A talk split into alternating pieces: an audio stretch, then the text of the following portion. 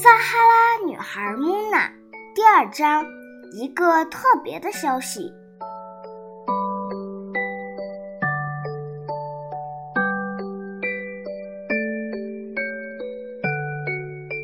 我有一个惊喜要告诉你们，你们肯定会喜欢的。妈妈兴奋地说道，一点儿也没提假期的事情。惊喜！我和妹妹苏珊怔怔地对视了一下。什么话也没说，妹妹开始用力抠枕套上的图案，她一紧张就爱这样。我呢，开始咬指甲，这也是我的一个坏习惯。大家都希望我能改掉，但我做不到。虽然我们不能去度假，但如果这个假期有特别的事情发生，可能会更好。我该怎么说呢？反正。就是做点不一样的事情，我们从来没做过的。只要妈妈说话拐弯抹角，肯定事情不妙。她是害怕我们反应强烈，所以想提前安抚我们。我们不能去度假，不代表别人也不能度假。所以我一直在想，我们是不是可以给别人一个机会？让他度过一个难忘的假期，你们觉得怎么样？苏珊比我笨多了，已经开始鼓掌了。我纹丝不动，还没搞清楚怎么回事就开始庆祝，那可是很危险的事情。你们知道吗？世界上有一些小朋友，他们没有玩具。甚至没有像我们一样的家，他们生活贫困，太恐怖了。往往妈妈表现出高尚情操的时候，我就该倒霉了。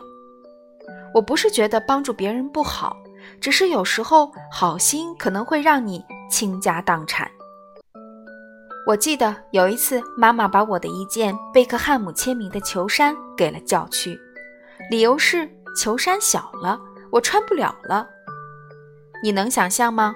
一件有贝克汉姆真迹的球衫，三年来我怕墨水褪色，从没有洗过它。我穿着它参加所有的比赛，汗流浃背，让朋友们好不羡慕。只因为我穿不了了，妈妈就拿去给了附近的教区。而那件绿色的毛衣，穿上能痒死人。肩膀都快耷拉到胳膊肘了，他却谁也不给，说我长大些应该能用得上。更让人懊恼的是，怎么弄它都不坏。我们的东西很多，妈妈还在继续说着。你们已经知道要学会分享，不能自私，要帮助其他人。我从小就听他说：“你们一点儿也不珍惜自己拥有的，有的小朋友只有你们所拥有的四分之一。”诸如此类的话。现在他说他的，我根本听不进去。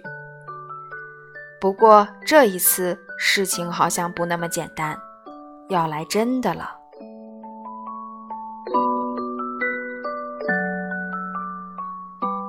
今年夏天会有一个来自撒哈拉的小男孩或是小女孩和我们住在一起，了解一下他从未经历过的另外一种生活方式。苏珊不再抠了。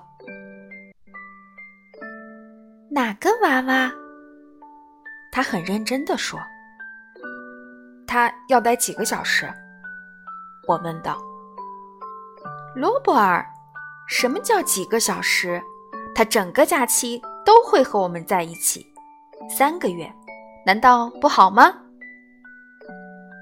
我和妹妹又对视了一下，美好的假期要来了，家里人已经够多的了，还要再添一个。我恨透了爸爸的上司，就因为他比爸爸官大，所以没给他放假，弄得我们也跟着遭殃。